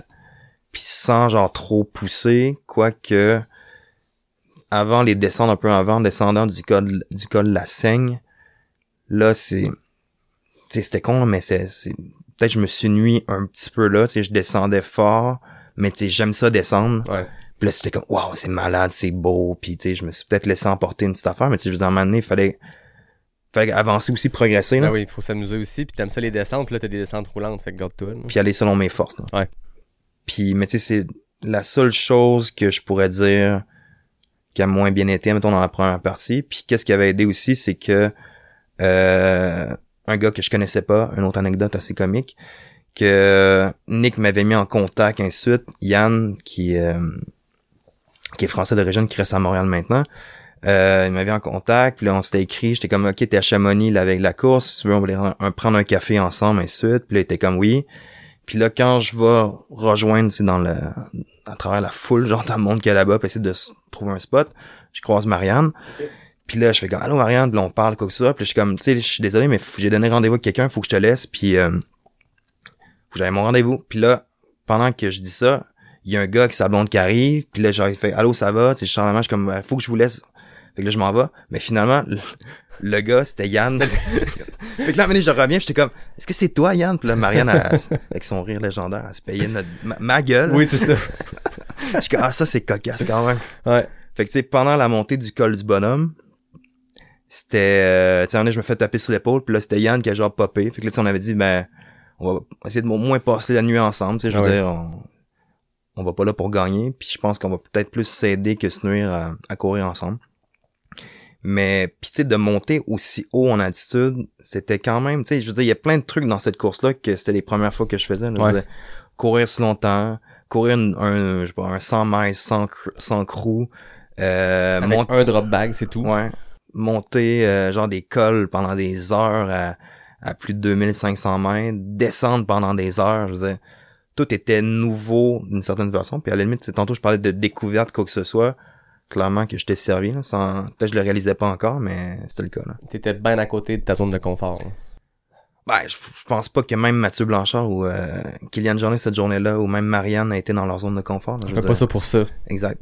Mais en plus, il y a une barre de nouveauté. Tu, sais, tu fais un ultra, euh, tu fais un- Ouais. une course qui te challenge au Québec dans des sentiers que tu connais, puis tu vas être challengé pareil, puis tu vas être en dehors de ta zone de confort. Là, t'es que dans l'inconnu. Puis j'étais dans la même situation, puis je me reconnais beaucoup là-dedans de beaucoup, beaucoup de nouveautés, puis c'est excitant, mais en même temps, c'est de la découverte, puis faut que les objectifs de temps deviennent comme secondaires quand t'es dans une autant devant de l'inconnu. Exact. Tu sais, je pense que tous ces éléments-là, tu peux pas les, les pratiquer sauf si t'en vas un mois avant faire ces entraînements-là à ces endroits-là, tu sais. Ouais, mais tu sais, c'est pas notre job donc. euh, Exactement, c'est plus tough. À moins d'être multimillionnaire puis euh, prendre des longs congés, Ouais, là, c'est mais ça. euh, la réalité fait que faut payer nos billes. Exact, c'est correct. Mais en fait, ça rend ça excitant d'une autre façon aussi, Ouais. tu sais. Je pense qu'il y a de quoi de trippant d'aller faire de la reconnaissance puis découvrir un parcours avant de le faire. Puis quand on a la chance de le faire, go. Mais il y a aussi de quoi d'excitant de se mettre sur une ligne de départ puis de connaître rien la course. Autre que Ouais. t'as vu le profil, t'as vu des vidéos, mais je veux dire, t'as même- t'as jamais mis les pieds à aucun endroit sur le parcours. Il y a de quoi d'excitant là-dedans? Mais il y a juste une partie que je connaissais que j'avais fait euh, dans les jours précédents de la fin. Genre de, de la j'étais monté en téléphérique à la Flégère, puis j'avais fait comme la, la redescendre Ok. la fin que j'expliquerai peut-être un peu plus tard, mais ouais. mais c'est la seule la seule partie que je connaissais. là. Fait que là, t'es à Courmayeur, 70e kilo, t'es dans tes temps, 15h15, tu vises à peu près ça. Comment tu te sentais euh, à Courmayeur, physiquement, mentalement, dans, dans quel état Ah, j'étais explosé là. Ouais. Je veux dire. puis je sentais que l'alimentation n'aidait pas là. Ouais. Puis quand je suis arrivé là-bas, la seule chose qu'il y avait de plus, c'était des pâtes avec des sauces tomates. Puis j'étais comme, hey, je suis pas sûr les tomates, là, l'acidité, quoi que ce soit. Puis j'avais euh, un shake de protéines NAC, là, en soi, dans mon, dans mon drop que j'avais prévu. Ça, j'ai pris ça, puis j'ai senti que ça, ça allait bien. Puis, tu sais, mon but, c'était pas rester là si longtemps, en soi. La plupart du temps, dans mes rectos, c'est ce que j'essaie de faire. Sauf que là, j'avais plus de sel, puis j'ai pris comme 15-20 minutes juste à attendre que mon sel charge. là. Puis, tu sais, j'avais comme euh, texté Nick, puis euh, ma blonde, puis... euh, mais j'étais comme, je leur disais, je, je suis pété. C'est en même temps euh, 80 km, puis 82, 83, je sais pas, environ, là. Puis euh, 4000, 4, 4000, 5000 mètres de dénivelé, genre, c'est, c'est normal d'être un peu fatigué, là. Mais, tu sais, là, genre, dans ma tête, je repartais, puis là, le prochaine montée, c'était le, je me sais plus quoi, euh, non, la refuge, Refuge Bonatti, ouais. non, mais là, en haut, là, où est-ce Ah. que je te comptais tantôt, euh, Berton ou... euh? Oui, Refuge Berton, c'est ça. Puis là, tu sais, là, il commence à faire chaud. Puis c'est pas une excuse, je veux dire, c'est la même situation pour tout le monde, mais on était exposé au soleil. Honnêtement, il faisait très chaud. Puis quand je suis arrivé en haut, là, j'étais comme, ah man, ça va pas, là, je suis comme explosé. Puis là, tout le monde vomissait autour de moi. J'étais comme, ok, il y en a qui sont pires que moi. Puis, mais là, c'était genre, c'était le début de la fin en soi, là. Je veux dire, puis j'avais par- avec, en parlant avec Marianne avant la course, ça m'avait dit que la prochaine section, ça se courait, là. Puis Ouais. c'était, si t'étais en forme, tu sais, tu pouvais y aller. Puis, tu sais, moi, j'aime descendre. Puis là, je marchais. Ouais. Puis ça allait pas, j'avais chaud. Puis aussitôt qu'il y avait une, tu sais, des petites, ben, pas chutes, là, mais des petites cascades d'eau sur le bord de la, la montagne, à flanc de montagne. Mais je mouillais ma casquette. Aussitôt que je pouvais, genre, mouiller, genre, je me, je m'arrosais. Puis, puis ça allait pas, là. Genre, je marchais, je marchais. Puis là, j'étais arrivé au, euh, t'avais un refuge en bas. Puis ça, tu descendais à Arnouz ou? Arnouvaz, ouais. Arnouvaz. Puis Arnouvaz, de mémoire, c'était avant le Grand Col Ouais, Ferret. exact. Puis quand je suis arrivé à Arnouvaz, euh, j'étais à 3 heures du cut-off. Ok. Puis là, j'ai fait genre, oh oh. T'avais pris du, ben, du retard. T'avais, t'avais perdu beaucoup de temps dans cette Ouais. montée-descente-là. Énormément. C'est une montée qui est ardue, mais je réalise, je pense que les kilométrages sont pas les bons que je disais tantôt parce que nous, la, la CCC, on fait une boucle de plus avant d'embarquer vers le refuge. Fait que, tantôt, je disais comme 1,70 plus, comme tu dis, 80. Fait que t'as une grosse montée après. Ouais. Moi, je sais que pour la CCC, c'était la plus haute montée. C'est le moment qu'on était le plus haut dans le parcours. Tu sais, c'est 1500 mètres d'une shot en partant de Courmayeur.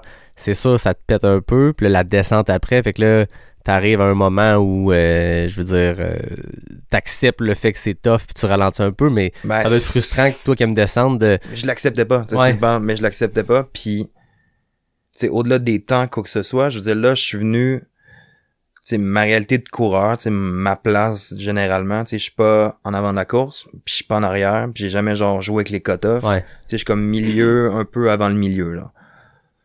Fait que là, tu sais, de, psychologiquement, d'être près du cut-off, là, ça a fait mal dans l'orgueil puis dans la réalité en soi que j'allais peut-être pas finir cette course-là, là. ouais.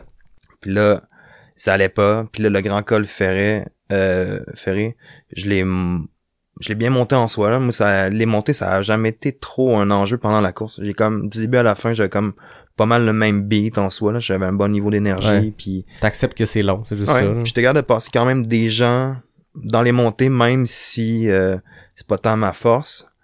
Mais quand je suis arrivé à euh, la folie, Ouais.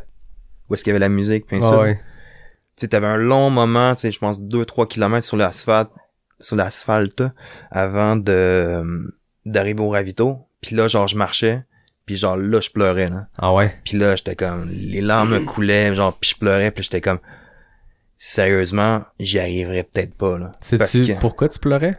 ouais, parce que je venais de réaliser que, tu sais, mettons, ma première mo- moitié de course en 15 heures, j'avais fait 80 kilos, puis là, je venais d'en faire 20 environ en 10 heures, Ouais.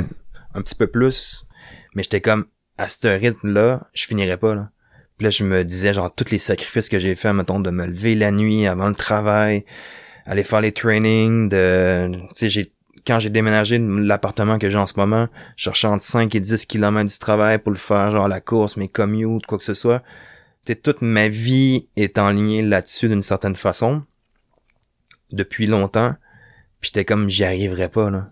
Puis, tu sais, comme, je veux, j'essaie, là, mais j'avais, je sais pas pourquoi, mais tu mentalement, les descentes, j'avais tellement mal aux jambes que, tu sais, quand j'ai pris la bière avec Marianne, j'ai comme, faut que tu m'expliques, je comprends pas comment que t'étais gravement blessé, là, puis ta tête, toi, elle disait que t'étais capable de courir, puis moi, genre, c'est comme si euh, ça marchait pas, j'ai dit, genre, moi, le breaker que t'as, genre, euh, je l'ai, je l'ai pas ou vice-versa, là, je dire, clairement que tout a, bloqué. Puis ça, là, le mané, j'étais comme, OK. Puis là, il y avait des, des gens qui me voyaient pleurer sur le parcours. Puis là, tu ils encourageaient sur le bord de la route. Puis là, mané, il y avait trois petites filles, je sais pas, de pas 12, 13, 14 ans. Là, ils sont toutes mis à rire en me voyant passer. Là, je suis comme, OK, gars, Guillaume, genre, ressaisis-toi. là. Puis là, tu sais, je me souvenais que Marianne m'avait dit que la prochaine section, si t'avais des jambes, t'étais capable de la, la rouler Ouais. jusqu'à Champelax Ouais. qui vers la fin qu'il y a une montée, là, mais c'est en gros, ça se courait beaucoup. Puis là, j'ai dit, check, là, faut que tu le fasses. Euh, fait que je me suis comme motivé. J'ai dit, si je capable d'aller chercher du temps sur le cut-off, tu sais, ça, va- ça va m'aider. hein. Mais cette portion-là est tough parce que t'es dans une course montagneuse, tu fais des up and down dans des montées tout le long, puis comme tu dis, tu descends jusqu'à la Foulie, tu vois le village de la Foulie, mais il te reste 3 kilos de route à faire. Ouais. Tu repars de la Foulie, tu fais un peu de sentier, mais tu sais, je veux dire, c'est un camping, c'est une route que tu peux aller en char là-dessus, fait que c'est un sentier, c'est pas sentier, là, c'est de la, Mhm. la petite poussière de pierre, fait que c'est courable, c'est courable, c'est courable. Tu traverses trois villages, des mini-villages, c'est magnifique, c'est beau, tu, genre, tu passes dans les, dans, les- dans les, dans les villages qui sont euh, qui ont mille ans probablement, Mhm. c'est magnifique, mais ça reste de l'asphalte, de l'asphalte, de l'asphalte. Tu es dans une course montagneuse, puis tu fais de l'asphalte sans arrêt ce bout-là, juste avant la petite butte jusqu'à Champelac. Ça joue dans la tête, je, je l'ai raconté. quand- sur- moi, c'est là que j'ai cassé solide, mais c'est rough sur le corps. Puis là, Ouais. moi, j'arrivais un peu cassé de 30 kilos, euh, je sais pas. Toi, t'arrivais avec 100 kilos hypothéqués, les jambes sont pétées. Puis là, faut que tu cours sur de l'asphalte. Puis je veux dire, on est habitué de courir sur l'asphalte, t'habites à Montréal, je veux dire, t'en fais. C'est dur d'être loin de tes splits, de te dire, je serais pas capable de courir au moins, d'en, profiter, puis c'est des kilomètres gratuits. Moi, quand j'arrive sur des poissons roulantes dans une course, je me dis toujours, c'est des kilomètres gratuits. Ils se courent, puis ils passent bien plus vite que tes kilomètres de montagne que tu fais en 15 minutes. Mais là, c'est dur d'ouvrir la machine quand t'es fendu raide pis t'as plus de jambes, là. Ben, je comprends, mais moi, ça a été l'inverse du sens. J'étais comme, Ah ouais? Là, c'était genre do or, euh, do or die, genre, Ouais. c'est, si j'étais pas capable d'aller chercher du temps là, c'était la, c'était la fin, là. Ok. Fait que, tu sais, été capable de rouler, puis quand j'étais arrivé à, c'est quoi, le Champelax? Ouais. Après ça, j'avais 5 heures et demie, genre, sur le cut-off. J'ai, pris deux heures et demie. Je suis comme, ok, fine. Puis là, tu sais, mentalement, là, je suis venu dans l'acceptation de dire, genre, on oublie les temps, là. Ouais. C'est- Puis même si c'est respectable ou quoi que ce soit. Puis, je comprends que, tu sais, tout le monde me dit, genre, dans ma famille, mes amis, quoi que ce soit, genre, Hey, c'est fou, tu l'as fini, quoi que ce soit. Mais tu sais, je parlais avec une de mes amies qui est avocate, puis je disais, c'est comme si t'étudies ton examen du barreau, tu t'attends pas à avoir 100%, mais tu t'attends pas à avoir 61. Genre, quand tu vises 80 et quelques, puis t'as 61, je veux dire, c'est une claque en, en haut, c'est veux dire, c'est Ouais. claque, ça, ça te ressaisit en soi, puis t'aimerais peut-être avoir la chance de refaire ton examen parce que tu sais que tu vaux mieux, plus que ça. Ouais. Même si t'as la note de passage. Fait que ça m'a tu sais, au-delà du temps, j'étais comme d'un temps acceptable qui était pour moi, c'est purement genre personnel. Puis tu sais, sans rien enlever ceux qui ont fini avant moi, après moi, quoi que ce soit. Je dis moi par rapport à moi, je dis c'était ça. C'est j'ai mis les temps de côté, puis je suis comme ok, là je vais juste survivre, finir. Puis j'étais comme je, je marcherai, puis je vais je vais juste gérer les cut-offs, puis c'était genre c'était de la survie en soi. Là. Ouais. Puis tu sais les euh, après Champalax, t'avais les les montées, puis là tu descendais à la à Trian. Ouais. Les escaliers genre en descente là, c'était oh my god, ça faisait mal. puis là j'étais arrivé là-bas, puis tu sais Là, j'étais comme, ok, là, ça va pas, j'étais étourdi un peu, j'étais comme, faut que je dorme. Ça faisait comme quasiment 30 quelques heures que j'étais là-dedans. C'est la première fois de ma vie que je dormais dans une course. Ah ouais. Puis là, j'étais allé dormir, comme 15-20 minutes. Ils m'ont réveillé. Puis là, genre, je grelottais, genre, euh, là, tu le médecin est venu me voir, pris les signes vitaux, genre, pression, saturation. Là, il me posait des questions. Là, j'ai... Finalement, tu sais, il me dit, t'es, t'es ok, là, je veux dire, qu'est-ce qu'il me conseillait, c'est que, à Valorcine, par la suite, c'est de peut-être redormir encore. Puis j'étais comme, fine, je vais voir. Puis à Valorcine, encore, la descente, je veux dire, je l'ai marché, là. Ouais. C'était un grand chemin de gravel qui aurait pu très bien se courir. Puis comme, tout le monde me passait. J'étais comme, j'encourageais. Moi, j'étais juste dans un mode, genre, on finit, je suis comme, good job, tu cours bien, solide, genre, je suis comme français ou anglais. Dès que pendant en italien, je suis comme, ok, là. ciao, ciao, ciao. Ah, c'est ça. Ah, c'est ces descentes-là parce que tu vois jamais la fin, tu sais. Tu vois jamais le bout parce que tu descends, tu descends, tu descends sans arrêt. Puis comme tu dis, c'est d'autant plus frustrant jusqu'avant Valorcine parce que tu arrives dans une section qui, qui ressemble à un chemin d'accès de centre de ski. là. Je, je le compare à le chemin d'accès au Mont-Saint-Anne. Fait que, encore là, c'est hyper courable parce que c'est large, pas un single track, c'est zéro technique, c'est de la gravelle. Mais c'est Mais c'est violent. C'est ça, c'est violent. Je pense que c'est le terme qui, qui est récurrent là-dedans, c'est que les montées sont violentes, les descentes sont violentes. Ah, Puis on en parlait avant, j'ai l'impression que l'UTMB, la CCC, tout ces, ce, type de course-là dans ce, dans ce terrain-là, l'UTMB a tellement une réputation d'être le sommet mondial du trail, Ouais. puis c'est beau, c'est les belles images aériennes, des plus beaux cols et tout ça. Puis on parle de d'autres courses comme étant violentes, mais l'UTMB, c'est rare qu'on dit ces mots-là. On est, c'est un accomplissement de le faire, mais on parle beaucoup de la beauté, c'est magnifique. Mais rendu les deux pieds dans le sentier, il y a des moments où les cols à, à couper le souffle, t'en as rien à foutre, puis c'est juste violent parce que t'es complètement défoncé, parce que y a rien qui prépare pour ça. Dans nous, Québécois, qui s'entraînons dans du technique, puis dans des buts de 600-700 mètres d'altitude, des cols à 2900 qui te fendent les jambes, on peut pas se préparer pour ça, puis c'est violent, c'est brutal. Mais tu sais, puis c'est quand même un... Quand je, je sais pas si c'est le bon terme, paradoxe, quoi que ce soit, mais c'est quand même drôle que t'es en enfer d'une certaine façon, t'as mal, tu comprends plus qu'est-ce qui se passe, quoi que ce soit, puis t'es dans des paysages genre de toute beauté, là, genre c'est c'est absurde en soi, là. Ouais, on dirait que quand t'es euh, à Aricana, dans le fin fond d'un sentier hyper sauvage où tu vois pas en avant, en arrière, ses côtés parce que t'es tellement profond dans le bois, t'es en enfer si t'as mal aux jambes, comme tu Mhm. dis, je reprends ta comparaison, mais tout ce qui est autour, oui, c'est beau, mais t'es t'es juste... euh, moi, je sais qu'à Aricana, la nuit, j'avais l'impression d'être euh, étouffé par une forêt tellement dense qui Ouais. te cache, tu vois même pas le ciel tellement les arbres sont obliques par-dessus toi, puis c'est- creux, c'est peut-être un peu intense ce que je dis, mais tu te sens en enfer parce que t'as mal aux jambes, puis l'environnement te fait un peu rappeler ça parce que t'es tout seul au monde dans un sentier sauvage, puis le prochain ravito, il est à 20 km. Là, comme tu dis, c'est un paradoxe vraiment weird d'être aussi éclaté dans un endroit aussi magnifique. Exact. Puis euh, ça, quand je suis arrivé à Valorcine, un, un peu tantôt, j'expliquais que, tu j'avais perdu mon sel, quoi que ce soit, puis, tu sais, je le réouvrais, puis ainsi de suite, puis j'avais jamais de réseau. Puis je pense que, tu sais, je savais que tous mes amis, mais, le, le groupe qu'on avait créé, genre, je savais qu'il y a des gens qui me supportaient, tu. Puis à un moment donné, tu sais, je me, je me disais, genre, je veux abandonner. Genre, j'ai plus de fun. Puis là, j'étais comme, mais il y a du monde qui, qui, qui, qui m'encourage derrière, puis j'étais comme, c'est con, mais tu sais, mettons, mon père qui est pas très riche dans la vie, là, je veux dire, il avait payé mon billet d'avion, puis tu sais, il a insisté, puis tu sais, comme, je peux pas abandonner, là, je veux dire. Puis c'est con, mais vu que j'avais pas de réseau, puis à chaque ravito que j'essayais d'en avoir, j'attendais peut-être une validation d'appeler, genre, mettons, Nick, ou d'appeler ma blonde, puis dire, c'est plus le fun, là, genre, Ouais. puis je vais arrêter, puis tu sais, que quelqu'un me dit, genre, c'est beau, Guillaume, genre, arrête. Mais vu que je l'ai jamais eu, j'étais comme genre ravito par ravito, on va avancer, puis on verra, puis ainsi de suite. Puis à Valorcine, j'avais ouvert mon sel, mais ça je pense 6% ou 4%, je sais plus. Puis euh, je l'ai refermé parce que j'avais pas de réseau. Puis j'allais me coucher. Puis j'avais enlevé ma montre parce qu'à chaque 15 minutes, elle vibrait pour me faire penser de boire, manger, quoi que ce soit.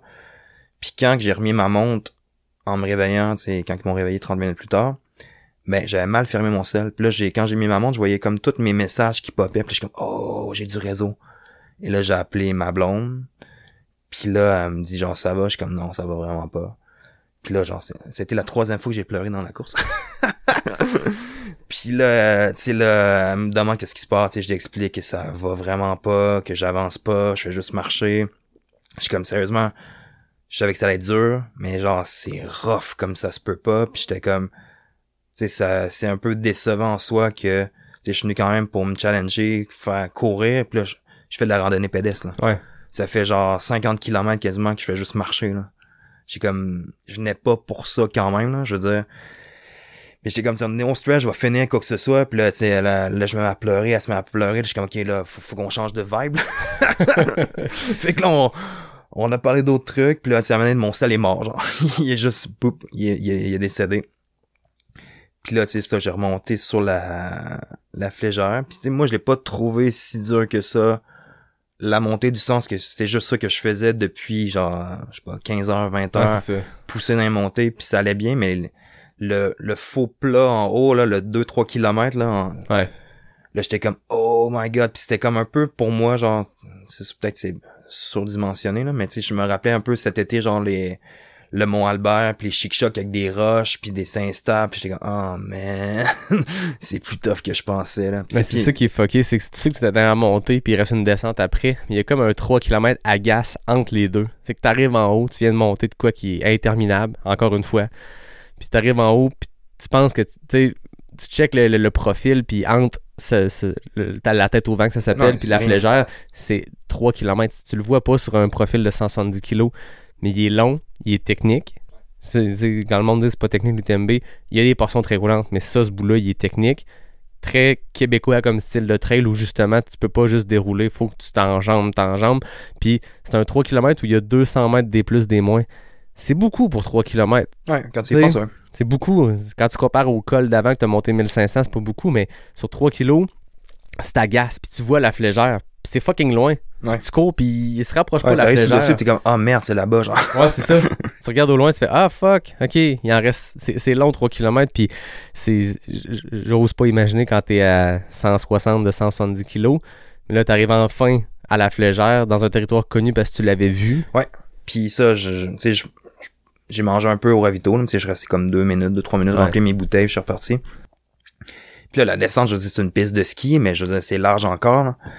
Puis là, je descendais, puis je suis comme, ah, ça fait mal, ça fait mal. Puis là, je marchais, là. Je veux dire, puis là, tout le monde qui me dépassait, je les encourageais, puis là, tu sais, je me rappelais que quand je l'avais fait quelques jours plus tard, j'étais comme, ok, si j'ai des jambes, là, ça se court vraiment bien, je vais pouvoir, tu sais, y aller, là.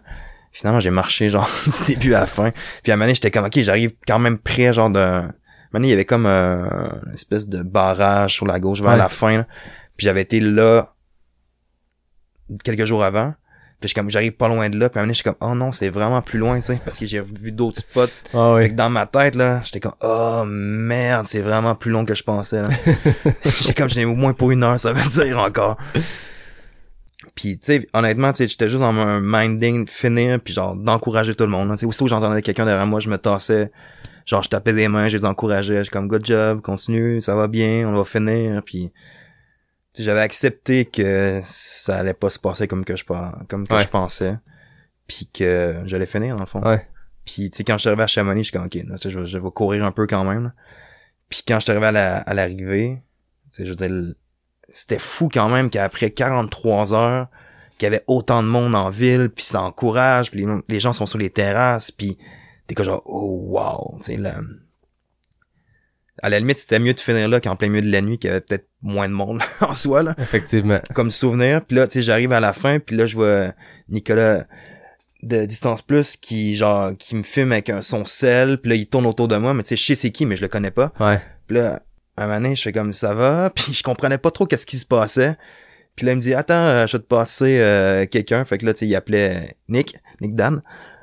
Puis là, avec le bruit, la musique, genre, j'entendais rien, genre, en, genre, une espèce de FaceTime. Là, je suis comme, Eh, sorry, man, je, je te rappelle plus tard, là. Je suis comme, puis là, c'est, puis tu sais, j'ai trouvé ça super gentil et généreux de sa part de Nicolas, de un, je, je le connais pas, de s'être présenté, genre, pour m'accueillir. Je veux dire, ça m'a grandement touché.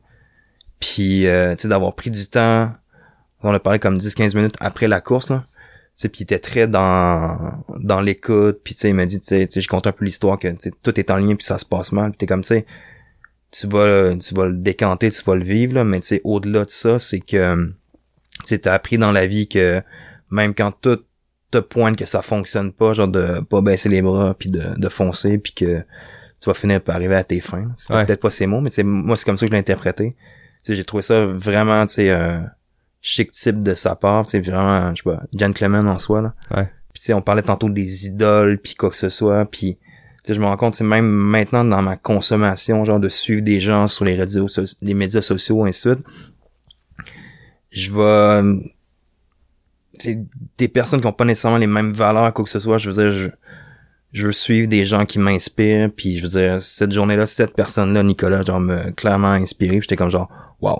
Ouais. Tu sais, puis je savais que, tu sais, je veux dire, il allait là pour le travail, il était débordé, là, je veux dire, puis même, je le voyais qu'il recevait des appels, et comme, oui, j'arrive dans quelques minutes, puis il prenait le temps de me jaser, sais, j'ai Ouais. vraiment trouvé ça euh, Ben, c'est ça, Nicolas Fréret, tu sais. euh, gentil. J'ose euh, maintenant utiliser le terme ami parce que on se connaît depuis euh, quelques temps, puis l'UTHC TV nous a rapprochés aussi, puis on a une connexion, puis, puis c'est ça pour vrai. Tu sais, quand, quand Nico Dan a écrit dans le groupe, allez accueillir Guillaume, Nico Fréret l'a pas fait parce que, ah, je, je vais faire ça parce que Nico Dan me le demande.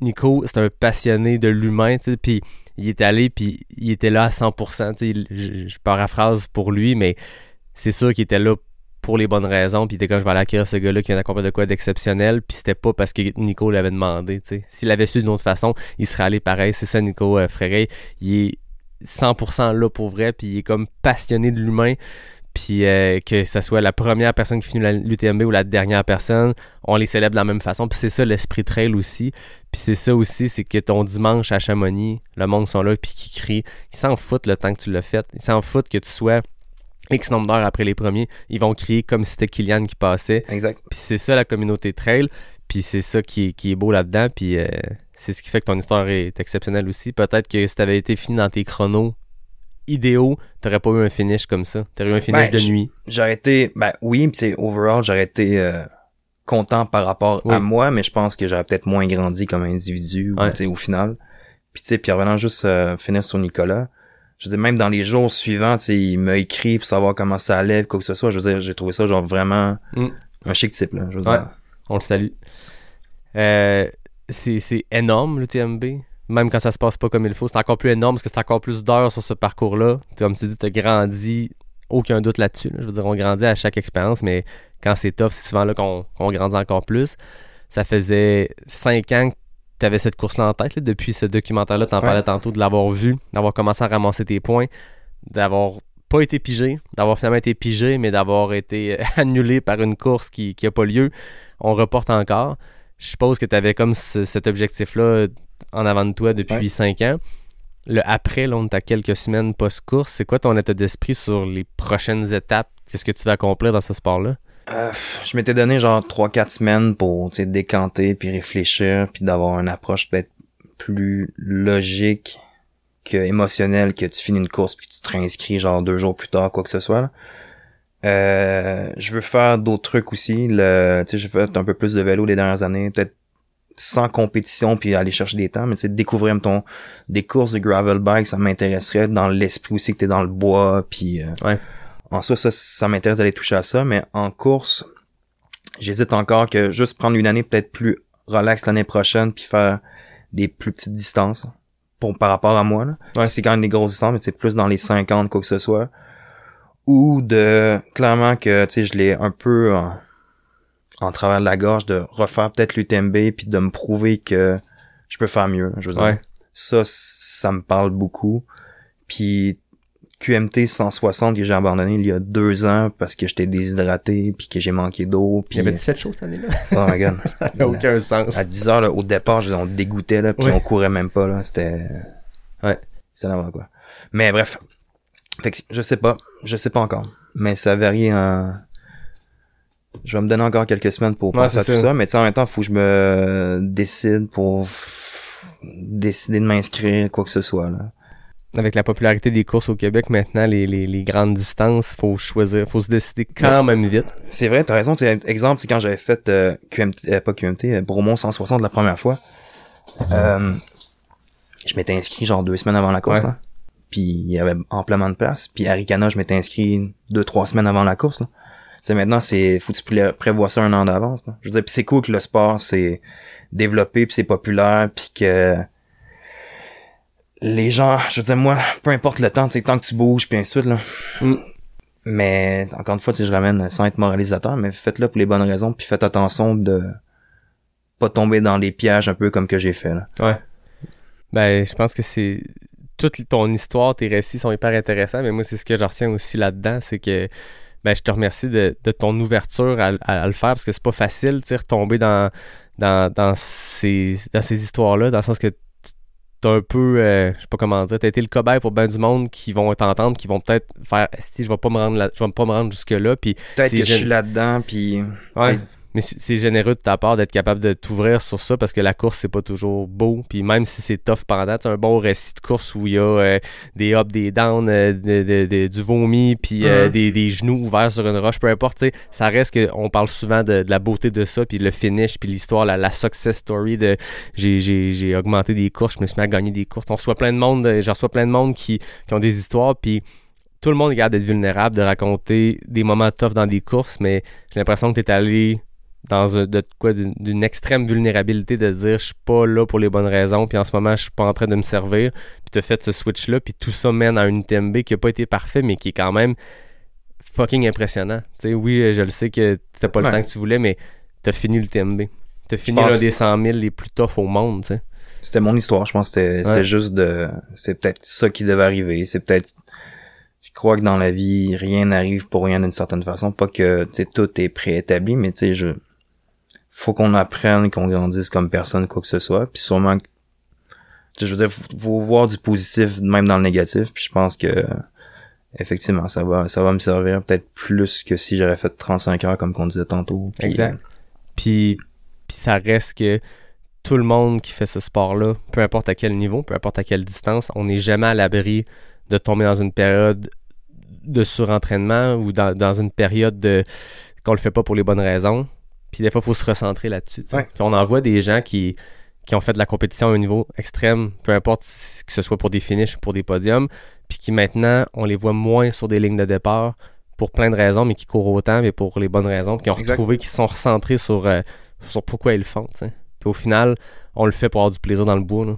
Je veux dire, au nombre d'heures d'entraînement qu'on fait, on peut pas juste le faire pour les compétitions parce que, mettons, des 100 000 ou des 100 kilos ou des 50 kilos, peu importe c'est quoi ton objectif, tu vas en faire 3, 4, 5, 6 si tu t'embarques dans des folies, mais ça reste que c'est pas beaucoup de jours dans le bois avec un dossard versus le nombre de jours dans le bois pour le plaisir, pour l'entraînement. Le que ça build-up soit, est long. faut que ça soit plaisant.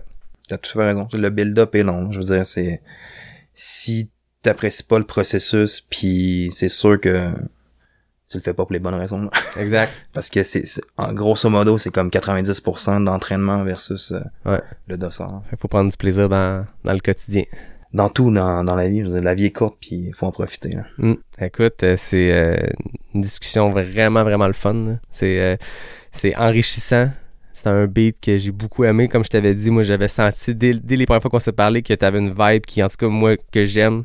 Une approche du sport euh, qui, est- qui est qui est saine maintenant à t'entendre, mais une approche aussi de la vie, tu sais, je veux dire, on n'arrête pas de faire les comparaisons aux vies et tout, mais je sens que t'as ça aussi dans la vie, fait que j'espère que les gens euh, de l'autre côté qui, qui l'écoutent euh, ressentent la même vibe que moi j'ai ressenti, Euh, mais beaucoup, beaucoup de plaisir à, à jaser avec toi, Guillaume.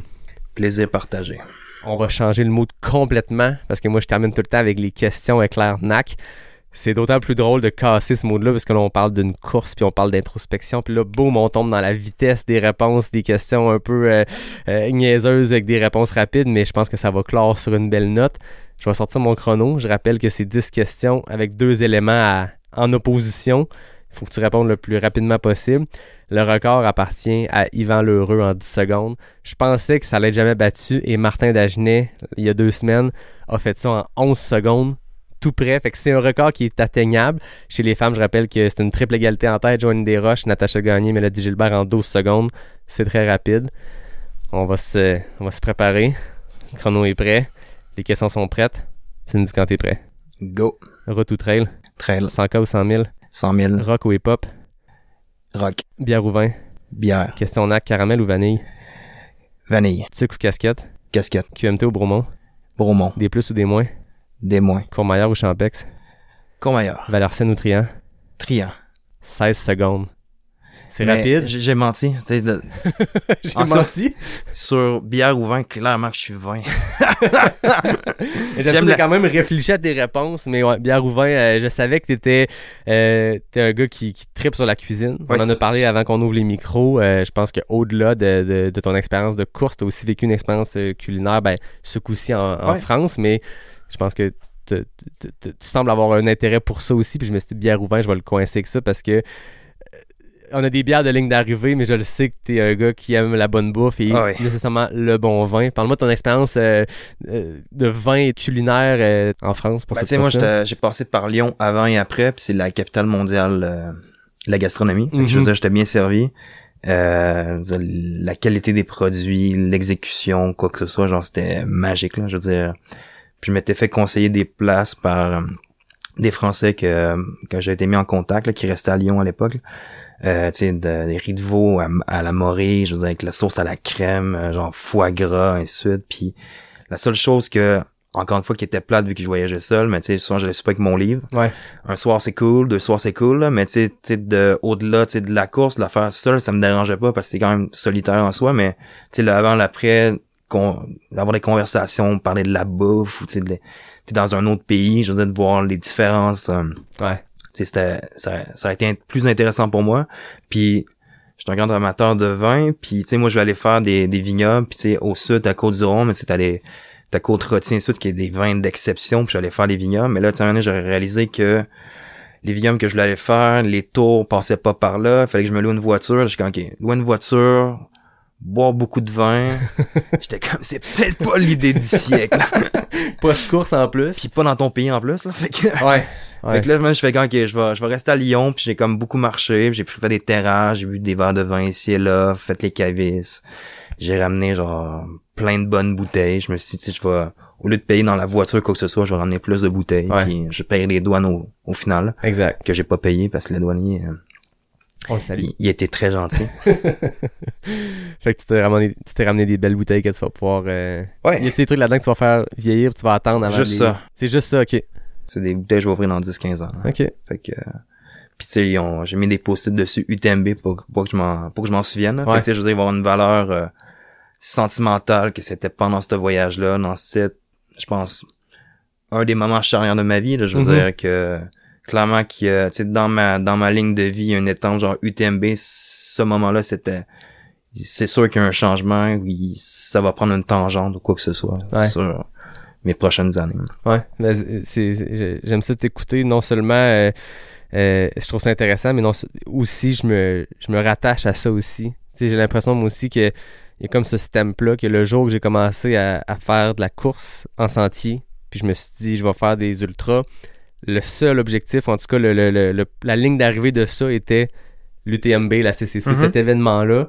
Puis maintenant que c'est fait, il y a cette espèce de pivot-là dans, dans- dans mon parcours de course. Puis je suis encore à me demander c'est quoi le next. Je sais qu'il va y avoir des next steps parce que j'aime ce sport-là. Puis je le faisais pas juste pour aller finir euh, une course de l'UTMB, mais ça reste que quand tous tes efforts ou tes énergies sont dirigés vers quelque chose, puis que ce quelque chose-là arrive, faut un temps pour décider ça va être quoi la, la prochaine grosse affaire. tu sais.